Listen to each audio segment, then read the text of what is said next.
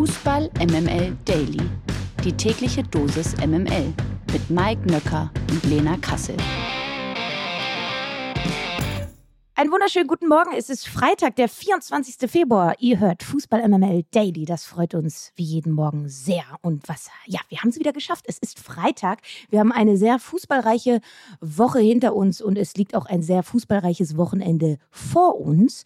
Und ich glaube, darauf freut sich auch dieser Mann. Guten Morgen, Mike Nöcker. Natürlich äh, freue ich mich. Die Bundesliga ist spannend, wie nie. Wir zittern alle vor dem nächsten Spieltag. Drei Mannschaften können deutscher Meister werden. Ich flippe aus. Ja, und dann haben wir auch noch relativ viele deutsche Mannschaften international vertreten. Nicht nur in der Champions League, sondern auch in der Europa League. So auch gestern Abend. Und deshalb starten wir erstmal hiermit. Das News Update aus der MML-Redaktion. Heute mit mir, Nils Babbel. Und der Europa League-Abend verlief gestern, zumindest aus deutscher Sicht, wirklich fantastisch. Anders kann man das wohl kaum sagen. Blicken wir zuerst auf Bayer Leverkusener. Die Werkself stehen nämlich nach dem 5 zu 3 Erfolg nach Elfmeterschießen gegen die AS Monaco im Achtelfinale der Europa League. Und wir blicken noch mal eine Woche zurück. Da verloren die Leverkusener mit 2 zu 3 zu Hause gegen die AS Monaco. Jetzt also der Einzug ins Achtelfinale und das Ganze sogar vom Punkt. Nicht unbedingt eine Spezialdisziplin der Werkself. Also ich erinnere nur mal, die zuvor sechs der letzten sieben Pflichtspielelfmeter wurden von den Leverkusenern allesamt verschossen. Nun scheint die Werkself also auch ihre Form vom Punkt wiedergefunden zu haben. Union Berlin scheint seine Bundesliga-Form konservieren zu können und auch in der Europa League anzuwenden, denn mit 3 zu 1 siegte Union gestern Abend zu Hause gegen den niederländischen Serienmeister Ajax Amsterdam. Das ist der bislang größte Erfolg der Vereinsgeschichte. Die Köpenicker zeigten sich einmal mehr brutal effizient und stehen somit verdient in der Runde der letzten 16. Da fehlt übrigens der FC Barcelona erst das Aus in der Champions League, jetzt das frühe Aus in der Europa League, denn die Katalanen kamen nicht über ein 1 zu 2 bei Manchester United hinaus. Also Manchester United steht im Achtelfinale der Europa League obwohl sie zuerst zurücklagen. Robert Lewandowski brachte Barca in Führung, aber nach zwei Partien und 180 Minuten steht Manchester United dank des 2 zu 1 Sieges jetzt in der Runde der letzten 16. Die MML Daily Fragen an den Spieltag. Der 22. Bundesligaspieltag steht vor der Tür. Ein Spieltag, der, ich habe es ja gerade eben schon gesagt, dem Meisterschaftskampf nochmal eine ganz andere Wendung verleihen kann. Denn Stand jetzt ist nicht klar, wer am Sonntagabend Tabellenführer sein wird. Ganze drei Teams könnten am Ende des Wochenendes an der Spitze der Tabelle stehen.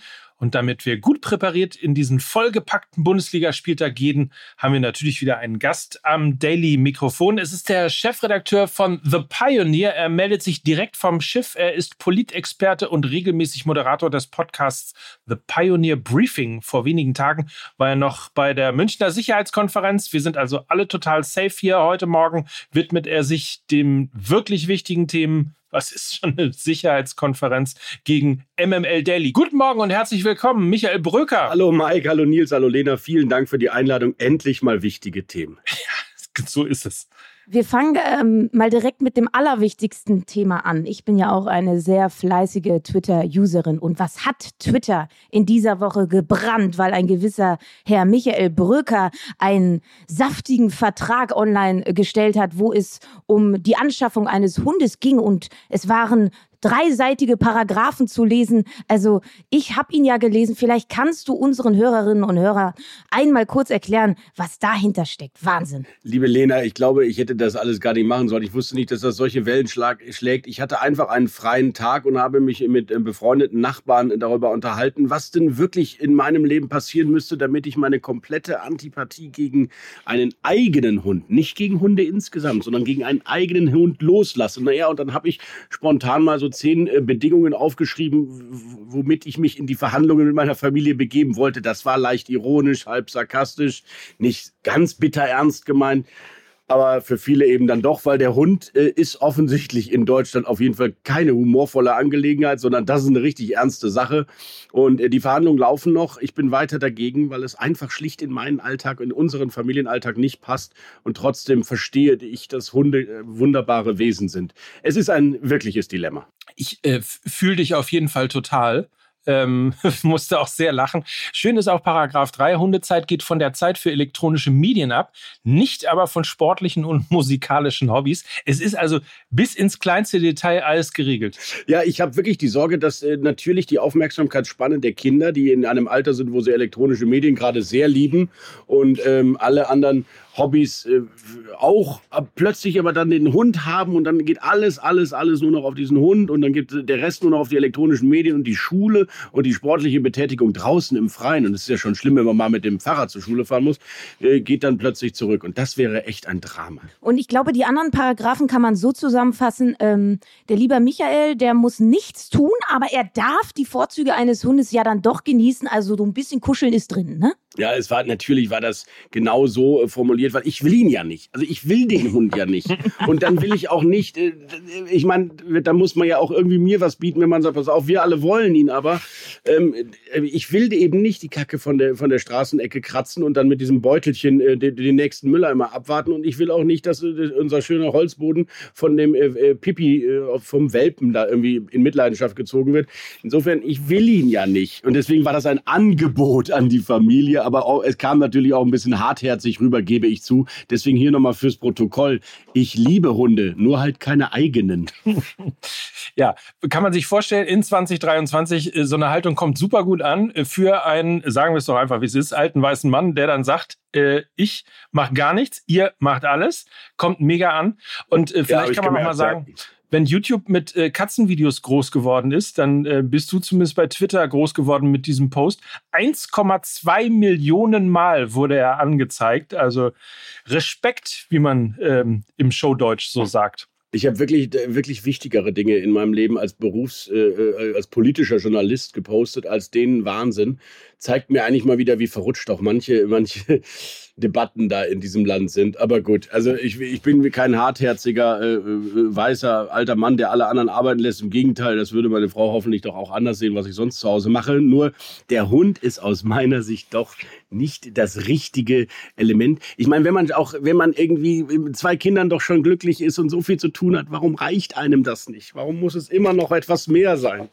Schöne Geschichte. Ähm, wir könnten natürlich jetzt hier stundenlang noch darüber reden und alle Paragraphen vorlesen, aber dann würde man denken, wir sind hier bei äh, Dog-Sitting MML oder irgendwie sowas in der Art. Äh, deswegen lass uns doch äh, um die wirklich wichtigen Dinge kümmern, Lena. Ja, von der einen schönsten Nebensache der Welt zur nächsten. Wir kommen nämlich jetzt zum Bundesligaspieltag und starten mit der Partie Hertha BSC gegen den FC Augsburg. Samstag 15.30 Uhr. Ich glaube, das ist schon so ein bisschen so ein Do-or-Die-Spiel, wenn man in der Liga bleiben möchte. Die Hertha spielt mit 17 Punkten nach 21 Spieltagen seine schwächste Bundesliga-Saison seit 13 Jahren. Und ja, es geht wirklich noch schlechter. Man hätte es gar nicht mehr vermutet. Aber siehe da, es ist die schlechteste seit 13 Jahren. Die Berliner verloren fünf ihrer letzten sechs Ligaspiele. Aber und jetzt kommt ein schöner Fakt, glaube ich, für alle Berliner. Der FCA hat noch nie ein Bundesligaspiel beide Hertha gewonnen, zehn Stück bislang, alle nicht gewinnen können. Augsburg erzielte am vergangenen Wochenende gegen Hoffenheim zum vierten Mal in Folge ein Tor nach einem ruhenden Ball, also Obacht vor Standards. Dazu kassierte bislang nur Bochum mehr Standardgegentore als die Hertha. Das gehört dann eben auch zur Wahrheit dazu. Und lieber Michael, die Frage an dich jetzt. Äh, punktet die Hertha und schafft sie am Ende der so Saison den Klassenerhalt oder hältst du das für ausgeschlossen? Ja, möglich ist alles und die alte Tante Hertha hat uns ja immer wieder wieder mal überrascht. Meistens in den letzten Jahren negativ, aber vielleicht dieses Jahr auch mal positiv. Ich bin ja überrascht gewesen, wie sehr die eigentlich standhalten konnten gegen Dortmund vergangene Woche.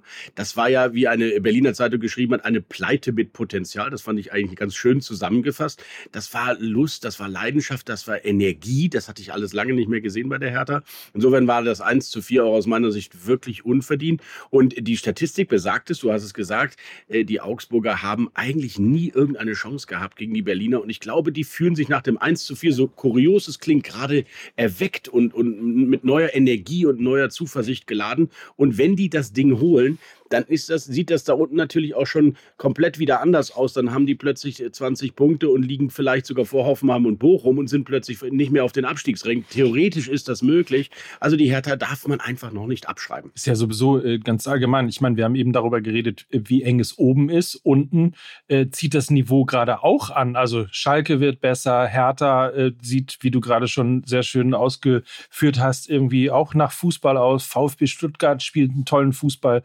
Ähm, ich glaube, der einzige Ausreißer da unten ist so die TSG Hoffenheim. Aber um es mal allgemein zu fassen, das ist wirklich im Moment gerade echt eine spannende Situation in der Bundesliga. Ja, und Schalke Stuttgart, das nächste Do or Die oder Sechs-Punkte-Spiel ist ja, also ich bin auch überrascht, wie Stuttgart, ich bin ja Leidtragender als Mitglied und Fan des ersten FC Köln, wie, wie gut plötzlich Stuttgart spielen kann. Das hatte auch mit richtig technisch hoch spannendem und schnellen Fußball mal wieder zu tun. Das war ich von denen auch nicht mehr gewohnt. Ähm, also insofern, vielleicht äh, dreht sich da alles nochmal und sogar die Kölner oder die Bremer rutschen wieder unten rein. Wir sind am 22. Spieltag, wir haben ja noch zwölf. Also das kann kann sich tatsächlich noch alles drehen und wir wissen ja immer, was faszinierend am Fußball ist ja diese Streaks. Also mal verlierst du fünfmal hintereinander und du kannst machen, was du willst und du kommst nicht mehr da unten raus. Aber mal gewinnst du plötzlich zweimal hintereinander und eine Euphorie entsteht, obwohl du immer noch Vorletzter bist und plötzlich ist wieder alles möglich. Also insofern, die Absteiger stehen schlicht noch nicht fest. Dann schauen wir doch mal ein bisschen nach oben denn RB Leipzig gegen Eintracht Frankfurt steht an. Das ist Samstag 15.30 Uhr. Und das ist insofern ein interessantes Spiel, weil seit dem Amtsantritt von Marco Rose bei RB holten die Bullen 34 Punkte in der Liga. Kein anderes Team sammelte in dieser Zeit mehr Zähler. Aber das Hinspiel wiederum, das verlor Leipzig und zwar mit 0 zu 4 in Frankfurt. Das war die bislang höchste Niederlage in Leipzigs Bundesliga-Geschichte. Und dann wiederum ist aber Eintracht Frankfurt seit vier Auswärtsspielen in der Liga sieglos. Aber Frankfurt hat aktuell die beste Chancenverwertung in der Liga. 22 Prozent der Abschüsse landen im Netz. Du siehst, ich mache es dir besonders schwer. Ähm, zwei offensiv denkende Mannschaften, die da aufeinandertreffen. Wer hat am Ende die Nase vorn? Also ich bin im Moment wirklich angetan von Leipzig, auf welchem hohen Niveau sie spielen. Natürlich ist Frankfurt eine wahnsinns überraschende, ähm, vor Offensivgeist sprudelnde äh, Mannschaft geworden. Die, das hätte ich auch so alles nicht erwartet. Aber was Leipzig da dem Pep Guardiola diese Woche bei Manchester City abgerungen hat, zumindest in, der, in, der, in einer Halbzeit, ist erstaunlich. Ich hätte nicht gedacht, dass die auf diesem europäischen Niveau im, schon mithalten können. Insofern, ich glaube wirklich an Leipzig. Ich glaube, dass Leipzig auch oben in den Tabellen ähm, in der Tabellenspitze ganz oben noch überraschen kann, weil sie sehr konstant, sehr stark spielen und weil dieser Rose einen Fußballkonzept offenbar spielen lässt, in dem sich irgendwie alle auf diesem Platz weitgehend halten wollen und offenbar sogar technisch können. Und dass er das gegen einen Pep Guardiola hinkriegt, hat mich wirklich überrascht. Und ähm, zur, zur Wahrheit gehört auch, also ich kann dir da nur beipflichten, Michael, ich glaube auch, das macht äh, Leipzig äh, gegen Frankfurt. Sie haben, ich habe nochmal nachgeguckt, 16 unterschiedliche Torschützen. Das ist Bestwert in der Bundesliga. Das heißt, sie sind damit auch extrem unausrechenbar. Ja? Du hast nicht diesen einen Zielspieler, der jedes Tor macht, wie jetzt bei Frankfurt Kolomoani. Da wissen wir auch noch nicht, in welcher Verfassung er ist. Auch Frankfurt hat unter der Woche gegen Neapel gespielt. Ähm, Kolomoani hat sich bei seiner roten Karte ja auch verletzt. Man weiß nicht, ob er überhaupt spielen kann. Dazu der große Faustpfand von Eintracht Frankfurt in den meisten Partien ist die hohe Physis. Ja? Also sie sind extrem laufstark. Aber auch da ein, ein Fakt, RB hat gegen Bremen, glaube ich, den Saisonrekord Rekord aufgestellt von 127,2 Kilometern, die sie gelaufen sind. Also auch da, sie sind extrem läuferisch stark und man mag es kaum glauben, aber RB spielt zu Hause und dieses Stadion ist immer ausverkauft. Man will ja das ja nicht so wahrhaben, aber auch das spielt mit rein. Frankfurt spielt eben nicht zu Hause, sondern auswärts und ich glaube, das sind zahlreiche Parameter, die ganz klar auf einen Leipziger Sieg hindeuten. Ich finde, du sagst einen sehr guten Punkt, nämlich die Laufleistung. Wie sehr schauen wir in dieser äh, Saison erstmals, finde ich, äh, auf die Laufleistung, auf die Laufkilometer. Ich weiß es natürlich, weil der 1. FC Köln ganz weit oben steht äh, mit auch teilweise 120 Kilometern. Also das ist äh, überragend, was die inzwischen laufen. Und deswegen gewinnt gar nicht mehr die Verteidigung inzwischen die Spiele oder vielleicht sogar die Meisterschaft und erst recht nicht der Sturm. Du hast es angesprochen. Wir haben kaum äh, Torjäger da draußen. Im Moment, Füllkrug ist, glaube ich, mit 13 Toren im Moment an der Spitze. Das hat es auch lange nicht mehr gegeben. So wenig Tore.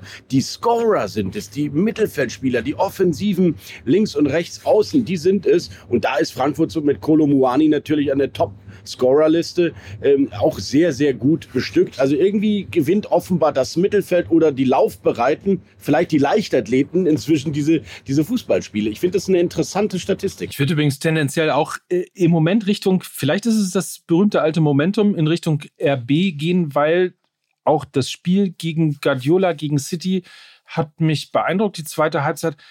Vor allen Dingen, weil man so schlau auf die erste Halbzeit reagieren konnte. Also der Kader ist mittlerweile so dicht, dass du halt auch die Spielweise, das System, die Idee äh, ändern kannst und vor allen Dingen auf den Gegner reagieren kannst. Also das fand ich total beeindruckend durch die Auswechslung äh, Klostermann gegen Henrichs, beziehungsweise umgekehrt Henrichs gegen Klostermann, hat sich das Spiel komplett gedreht und man merkt, da ist einfach, das stecken viele Mannschaften in dieser Mannschaft. Ja, und ich finde, Marco Rose macht eben taktisch äh, offenbar vieles richtig. Seine Entscheidungen sind im Gegensatz zu einem gewissen Herrn Nagelsmann äh, offenbar auch die richtigen. Selbst wenn es mal schlecht läuft, musst du ja eine Idee haben, wie du vielleicht in der zweiten Halbzeit etwas umstellst. Das hat er getan. Also insofern, ich finde, Rose ist wirklich einer der ganz überragenden Trainer in dieser Zeit. Und meine, ich sag mal, moralisch-ethische Abneigung gegenüber RB Leipzig hat sich inzwischen echt gewandelt, weil dieser Fußball, den die spielen, einfach der Bundesliga extrem gut tut. Marco Rose tut RB Leipzig gut und ich glaube, du würdest mir beipflichten, lieber Michael, wenn ich dir sage, dass Steffen Baumgart den ersten FC Köln sehr, sehr gut getan hat. Wir kommen zur nächsten Partie. Die Kölner empfangen am Samstag um 15.30 Uhr den VfL Wolfsburg und der FC, ja, der verlor nur eines seiner letzten sieben Heimspiele zu Hause. Eine absolute Macht und jeder, der mal in diesem Stadion war, der versteht auch warum. Mit äh, Köln und Wolfsburg treffen zudem aber trotzdem zwei Offensivlauten aufeinander. Beide erzielten in der Rückrunde erst drei Tore.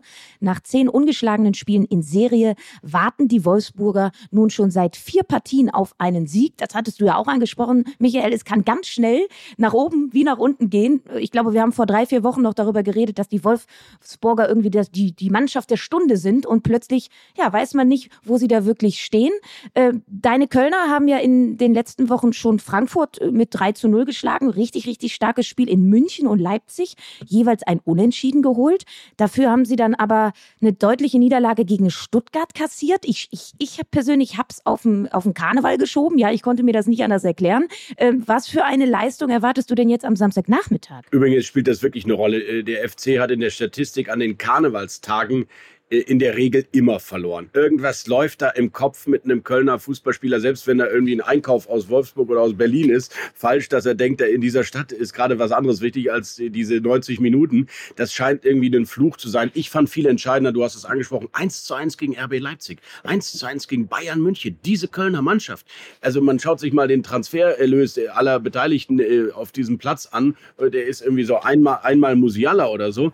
Also das ist schon erstaunlich, was die im 22. oder 21. oder 20. Spieltag immer noch hinkriegen. Und ich bin ein bisschen überrascht. Ich habe am Anfang gedacht, gut, Steffen Baumgart ist ein Motivator, ist so ein kleiner Kloppo. Wenn der mal in der Kabine auf den Tisch haut, dann, dann muss man spielen, dann hat man Lust. Aber hat der ein Konzept? Er hatte eine Strategie aus diesen ich sag mal, ganz guten Fußballspielern eine Truppe zu machen, die gegen Leipzig und Bayern standhalten kann. Er hat das tatsächlich hingekriegt. Diese Aggressivität, das Pressing, wie gesagt, die Laufleistung, ich habe es ja gesagt, da liegt ein Skihiri liegt bei den, bei den gelaufenen Kilometern der Bundesliga vor allen anderen in der gesamten Bundesliga. Das ist unglaublich, was der hinkriegt. Und wir sind offenbar immer noch nicht müde und schlapp und kaputt, sondern schaffen es eben dann auch noch mal solche Spiele wie gegen München und Leipzig äh, fast schon im Herbst dieser Bundesliga-Saison hinzukriegen. Also also äh, das wird einen Sieg geben am Ende. Wir sind jetzt wieder da und diese Stuttgarter Karnevalsschlappe, die wird halt eben unter Karnevalsschlappe verbucht. Wir haben, wir haben das notiert, ne? Wir sind jetzt wieder da. Hast du gehört, Lena? Ja, ich, ich, ich finde, man gehört, muss dann auch. Ich, bin jetzt, bin ja, ich bin ja kein neutraler Fußballjournalist, weißt du? Ich bin ja froh, dass ich kein Fußballjournalist bin, weil ich könnte ja aus meinem Herzen gar keine Mördergrube machen bei diesem Verein. Es geht ja nicht. Vielleicht noch ähm, ähm, erwähnt zu der Partie. Also ich glaube auch, das wird äh, ein, ein Sieg für die Kölner. Erstmal, Michael, du hast das Pressing angesprochen. Ich glaube, das ist äh, für eine sehr instabile Mannschaft, wie der VfL Wolfsburg ist gerade, ist sehr, sehr unangenehm ähm, gegen, gegen diesen Jagdstil. Es ist ja schon etwas Jägerisches, was Steffen Baumgart da mit, den, mit seinen Jungs auf den Platz bringt. Und ich glaube, da werden die Wölfe, auch wenn sie gefährlich klingen, weil sie Wölfe sind, äh, werden sie aufgefressen werden. Ähm, und ich glaube auch, die die offensiven Außenverteidiger vom VfL Wolfsburg mit Riedle Baku und Paulo Ottavio ähm, werden ein negativer Schlüssel sein, weil eben die Kölner auch die meisten Flanken schlagen. Sie haben ein sehr flankenlastiges Spiel und ich glaube, da werden die beiden offensiven Außenverteidiger Tribut zollen und ähm, bin mir sehr sicher, dass da das ein oder andere Tor über die Flügel fallen wird. Ja, und zumal ja vier fehlen. Äh, äh, auch der ehemalige Kölner, Sebastian Bonau, der durchaus gute Spiele äh, bei FC gemacht hat, wird nicht dabei sein, verletzt. Das heißt, auch noch das Abwehrquartett fehlt, das Stammquartett. Und du hast wirklich einen schönen Begriff genannt. Dieser Jagdstil ist es. Wenn es die Kölner schaffen, von der ersten Minute an Wolfsburg so unter Druck zu setzen, zumal im heimischen Stadion. Und ich kann euch ja nur empfehlen, euch mal ein FC-Spiel im Stadion anzuschauen. Die Hymne ist gerade beendet, da kommt der Anpfiff. Das heißt, diese 50.000 sind ja immer noch komplett elektrisiert von ihrer eigenen Bedeutung als FC-Fan, dass du eigentlich gerade diese ersten zehn Minuten als Kölner Mannschaft musst du diese ersten zehn Minuten nutzen und voll draufgehen. Die, da ist der gegnerische Mannschaft, egal welches ist, schon mal sowas von äh, angsteinflößend in Schockstarre hinten drin, dass da eben was gehen kann. Und äh, weil dann kommt immer auch beim FC diese kleine Tiefphase, die kommt ja immer beim FC, wo man mal einbricht und denkt, dort läuft schon, machen wir schon und so. Das hast du beim FC immer, deswegen kommt es auf die ersten 15 bis 20 Minuten an, glaube ich. Leute, hier sind Formulierungen drin, berauscht von der eigenen Bedeutung. Ich bin völlig hin und weggerissen. Ähm, kommen wir zum, äh, du hast es eben schon gesagt, Do-or-Die-Spiel. Samstag 18.30 das Topspiel FC Schalke 00 gegen den VfB Stuttgart. Warum Schalke 00? Natürlich weiß jeder. Vier Ligaspiele 0 zu 0. Das ist ein Bundesliga-Rekord. Null Tore, null Gegentore. Also immerhin, die Schalker blieben zum ersten Mal seit neun Jahren an den ersten vier Rückrundenspieltagen ungeschlagen. Allerdings mit Schalke, und das spricht ja wieder fürs 0 zu 0, mit Schalke und Stuttgart treffen auch die beiden Mannschaften mit der schwächsten Chancenverwertung der Liga aufeinander. Der VfB gewann in dieser Saison zudem noch kein einziges Auswärtsspiel. Ähm, das geht 0-0 aus? die Doppel-Null, äh, das ist wirklich wunderschön eigentlich. Ich glaube, das ist für Problem vor Dingen für Sky ist, den übertragenen Primetime-Sender, dass man, dass irgendwie keiner dieses Spiel gucken will und alle sich in die Konferenz oder die anderen Spiele angucken. Also ich, es macht glaub, wenig Spaß eigentlich derzeit Schalke zuzuschauen, muss ich wirklich mal sagen. Und deswegen äh, weiß ich nicht, wie die jetzt plötzlich ein Torfestival da abfeiern könnten. Das sehe ich bei denen einfach nicht, weder vom Spielerpotenzial noch von der Aufstellung dieser Mannschaft. Diese Aggressivität ist ja gar nicht vorhanden, diese Offensiv Offensividee ist nicht vorhanden im Spiel. Insofern, also ich glaube, das wird ein sehr trostloses Remis, ja. Ich hoffe ja so ein bisschen, dass, ähm, dass Thomas Reis seiner Mannschaft endlich mal ein bisschen was zutraut. Ja, er hat jetzt die Defensive stabilisiert, die Null steht, ja. Ähm, ich glaube trotzdem, dass er jetzt ein bisschen offensiver auch aufstellen muss. Er hat jetzt lange Thomas Uwe Jahn auf der Bank gelassen, der ja eigentlich gerade auch in der zweiten Liga immer für die Flankenzulieferungen zuständig war. Er ist halt ein offensiver Geist. Er, Thomas Reis hat sich jetzt in den vergangenen Spielen eher immer für die defensive Variante entschieden. Und ganz ehrlich, wenn du jetzt gegen Stuttgart zu Hause, Topspiel, Flutlicht, auf Schalke, da musst du alles in die Waagschale werfen. Und wenn die Stuttgarter Mannschaft eines gezeigt hat, dann, dass sie anfällig ist für individuelle Fehler, sehr nervös manchmal spielt, weil sie noch eine sehr junge Mannschaft sind. Und genau darauf würde ich setzen. Also ich würde volle Kapelle nach vorne gehen, aggressiv anpressen. Sie müssen dieses Spiel gewinnen. Sonst äh, werden sie, glaube ich, nicht in dieser Liga bleiben.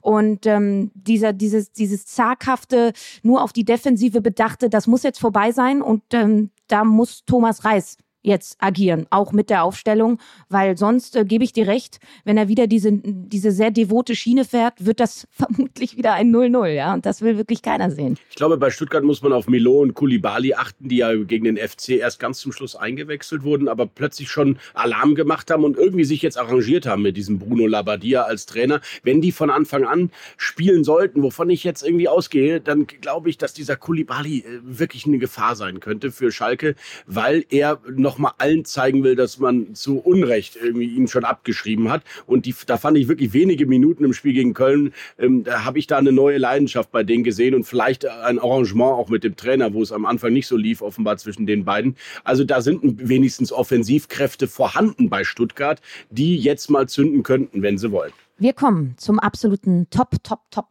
Top-Spiel, wie Top, Pep Guardiola top, sagen würde. Top-Spiel. Genauso ist es. Am Sonntagabend, 17.30 Uhr, empfängt der FC Bayern München Union Berlin. Und mit Bayern und Union treffen Tabellenführer und der Tabellendritte aufeinander. Aber Diese beiden Teams sind punktgleich. Dass ich das nochmal sagen kann, ist einfach Wahnsinn. Die Bayern gewannen nur zwölf der bisherigen 21 Ligaspiele. So schlecht war die Ausbeute zuletzt in der Saison 2010, 2011. Also eine ganze Ecke her. Die Unioner sind in diesem Kalenderjahr noch ungeschlagen in der Liga. Fun Fact, in Zeiten des modernen, taktisch geprägten Fußballs, statistisch gesehen, agiert keine Bundesligamannschaft mit einem passiveren Pressing als Union.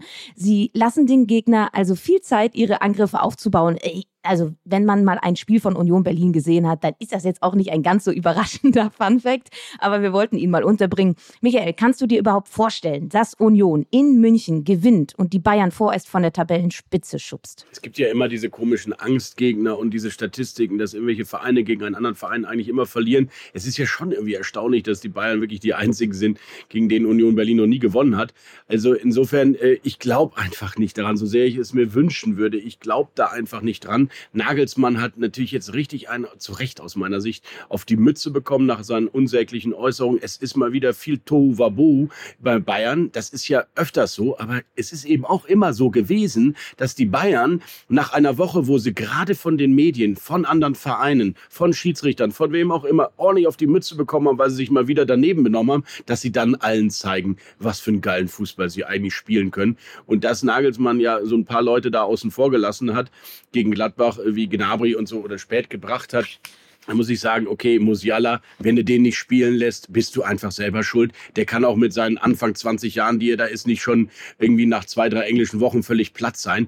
Diese, die werden jetzt alle wieder spielen, die werden Gas geben, die werden die auseinandernehmen. Ich glaube da wirklich fest dran, dass die Bayern der, der Union zeigen wollen, hört mal Freunde, ihr habt eine tolle Saison gespielt, aber bis hierhin und nicht weiter das äh, gute alte Reizen der Bayern, ne? Wenn man sie reizt, wenn irgendwas los ist, dann kannst du davon ausgehen, egal wer der Gegner ist, äh, das geht nicht gut aus beim nächsten Spiel. Ja, vor allen Dingen auch, wenn der direkte Konkurrent kommt. Ne? Also liebe Grüße an Borussia Dortmund. Es war doch immer so, dass wenn dann der Erste auf den Zweiten trifft, also dieses Verfolgerduell, dass dann gerade die Bayern zur absoluten Höchstform aufgelaufen sind. Ja, also die lassen vielleicht Punkte gegen Augsburg, die lassen vielleicht Punkte gegen Mainz. Aber wenn der Verfolger kommt und es wirklich etwas zu verlieren gibt, dann drehen sie auf. Und deshalb bleibe ich nach wie vor bei der Meinung, wer Meister wird, das entscheidet nur der FC Bayern. Das entscheidet niemand anderes außer der FC Bayern. So Uli ist es Hönes leider. Es entscheidet Uli Hoeneß. Also dieser Mann entscheidet auch, wenn er 90 wird, irgendwie am Ende immer noch alles. Dann ist er Ehren, Ehren, Ehrenpräsident des FC Bayern. Nein, aber ich finde wirklich diese Spielkraft dieser vier Offensivleute bei Bayern, wenn sie spielen dürfen und nicht Nagelsmann meint, er müsse den Hitzfeld-Rotator jetzt anschmeißen, die sind so unfassbar gut, wenn sie wollen und wenn sie dürfen, dass da eben Union dann doch nochmal eine kleine, kleine Klasse schlechter ist. Nur noch dieses Wochenende kann man glänzen mit dem Wissen, äh, dass drei Mannschaften am 21. Spieltag punktgleich gab es zuletzt. Lena erinnert sich in der Saison 1969-70. Wir waren alle dabei und wissen es noch wie heute. Es war dramatisch. Also du warst wirklich auf, schon geboren, oder? Ja, ich war wirklich. 70? Es war meine erste Bundesliga-Saison in der Tat, ja. Siehst du, siehst du, siehst du. Also wir ja. nicht, Lena. Also insofern muss Mike das jetzt mit sich selbst diskutieren. Deswegen gehe ich jetzt ganz schnell und blicke auf die weiteren Partien. Mainz gegen Gladbach, Hoffenheim gegen Dortmund, Werder gegen Bochum. Das ist übrigens auch die Partie für die MML Spieltagsshow auf Instagram und Freiburg gegen Leverkusen. In der zweiten sieht man besser. Natürlich müssen wir auch noch mal kurz auf die zweite Liga blicken. Am Samstag kommt es um 20.30 Uhr nämlich zum Topspiel zwischen Platz 1 und 2. Die Spitzenreiter aus Darmstadt empfangen den Hamburger Sportverein. Vier Punkte beträgt der Abstand der beiden Teams. Darmstadt könnte mit einem Sieg also einen großen, großen Schritt in Richtung Bundesliga machen. Ach, wie schön. Endlich wieder Böllenfalltor. Herrlich. Ähm, auch im Tabellenkeller kommt es zu äh, dem ein oder anderen interessanten Duell. Nürnberg trifft zum Beispiel auf Sandhausen. Zur Erinnerung, beide Clubs gehen mit einem neuen Trainer in die Partie und ich weiß ja nicht, Michael, ob du überhaupt die zweite Liga verfolgst. Ich, es ist ein Herzensprojekt von Mike Nöcker. Er ist Fan des FC St. Pauli. Deshalb versuchen wir das immer irgendwie hier unterzubringen. Hast du da einen Blick drauf? Also ich, ich interessiere mich tatsächlich für die zweite, weil ich ja für viele, viele Jahre, und jetzt muss ich vorsichtig sein, weil ich ja Köln-Fan bin, trotzdem in Düsseldorf gearbeitet habe. Und mich bewegt immer ein wenig auch die Geschichte des Traditionsvereins Fortuna. Ich habe natürlich, wie viele von uns, enge, gute Freunde, die alle HSV-Fans sind. Also Also Kaiserslautern-Fans habe ich in meinem Freundeskreis noch, die in jeder WhatsApp-Gruppe meinen, sie müssten noch mal über alte Betzenberg-historische äh, Spiele äh, diskutieren. Also eigentlich ist das eine total spannende, traditionsreiche Liga mit unglaublich tollen Vereinen, mit, von Nürnberg bis hin zu Bielefeld. Aber äh, am spannendsten sind tatsächlich die Lilien. Ich finde das irre, was da passiert gerade. Und äh, dass die eigentlich fast so gut wie durch sind und in die erste Bundesliga kommen, freut mich wirklich sehr. Und insofern, ich habe mit einem halben Auge, schaue ich ab und zu mal drauf. Und mein Kollege hier in, in, bei Pioneer ist ja auch noch ein großer Hannover-Fan. Aber da muss ich halt einfach sagen, äh, es gibt so Vereine, die, die brauche ich in der ersten Bundesliga nicht wieder. Es gibt Grenzen, ah, genau. Äh, es, es, gibt, Grenzen. Grenzen. Es gibt einfach Grenzen. ja. aber, aber viele spannende Traditionsvereine, die man gerne wiedersehen würde, ja.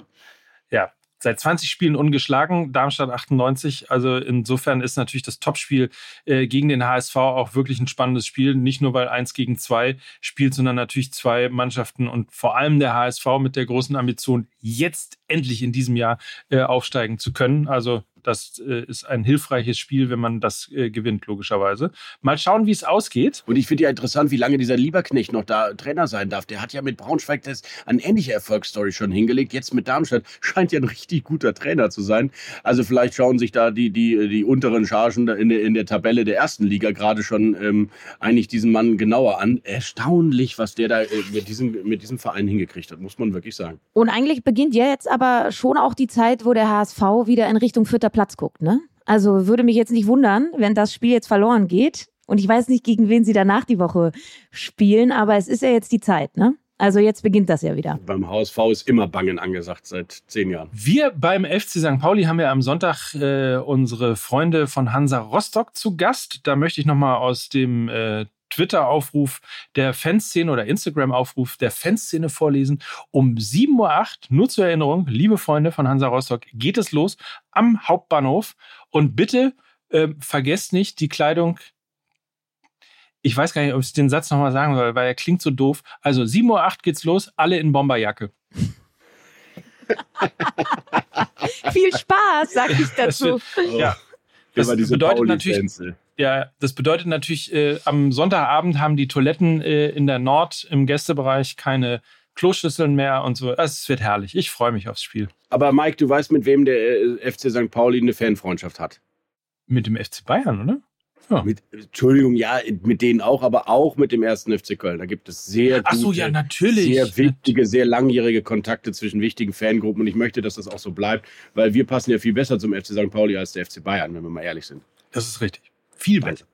Ja. Ach, wie herrlich. Also romantischer wird's nicht. Deshalb ähm, sollten wir jetzt das auch beenden hier. Äh, vielen lieben Dank an dich, äh, lieber Michael. Das hat ganz viel Spaß gemacht und bitte, bitte komm gerne wieder. Ja. Hat großen Spaß gemacht. Vielen Dank für die Einladung. War mir echt eine Ehre, bei euch sein zu dürfen. Bis zum nächsten Mal. Man kann auch sagen, wenn es mit der Politik nichts mehr wird, dann mach einfach Sport. Äh, davon hast du auch Ahnung. Und es ist für die Statistiker unter euch der erste Mann im Sakko, ja, im Sakko, piekfein angezogen, äh, der hier heute im Podcast war.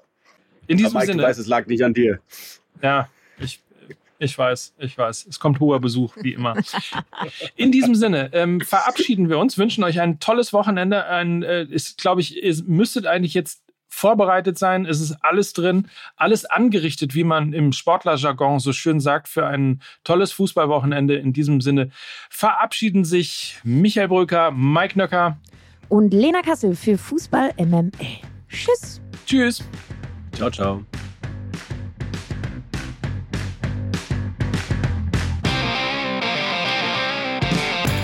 Dieser Podcast wird produziert von Podstars bei OMR.